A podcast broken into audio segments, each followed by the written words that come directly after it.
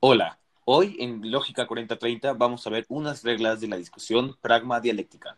Comencemos. La regla número 6, acerca de los acuerdos iniciales. Ninguno de los participantes puede establecer hechos no aceptados como razones y no puede negar un hecho aceptado previamente.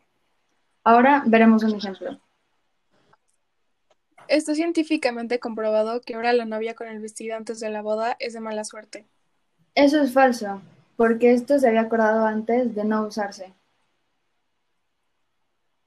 La regla 7 acerca de las razones y sus formas de presentarse.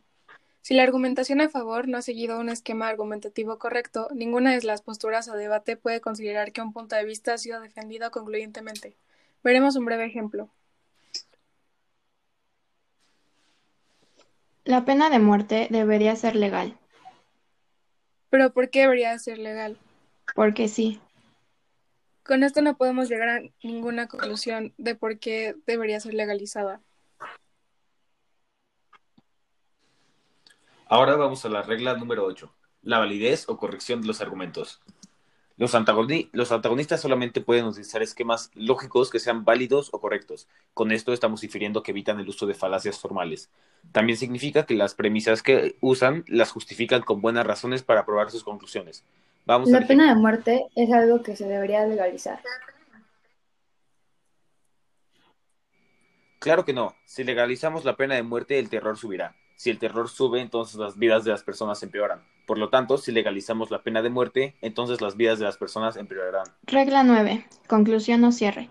Para saber que se ha concluido la discusión por parte del antagonista es cuando logra que el protagonista se retracte de su postura.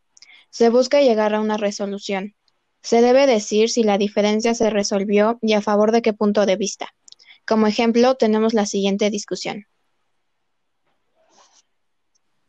sigue pensando que la pena de muerte debería ser legal. Ahora pienso que debería ser ilegal, ya que no debemos pagar con la misma moneda y en la mayoría de los casos se emplea como venganza y no como justicia.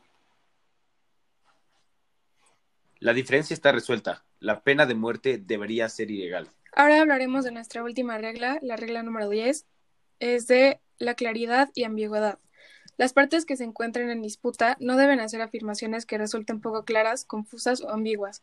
Asimismo, de igual manera, los participantes deben de interpretar lo que dice su adversario de una manera cuidadosa y fiel, sobre todo para evitar las falacias y equivocaciones. Ahora veremos nuestro último ejemplo. El cambio climático no existe, ya que la evidencia de que la Tierra se está calentando es poco clara. ¿Está afirmando que el cambio climático no existe? Los datos científicos dicen lo contrario. A palabras necias, oídos sordos. Muchas gracias por estar con nosotros en Lógica 4030. Los vemos en la próxima.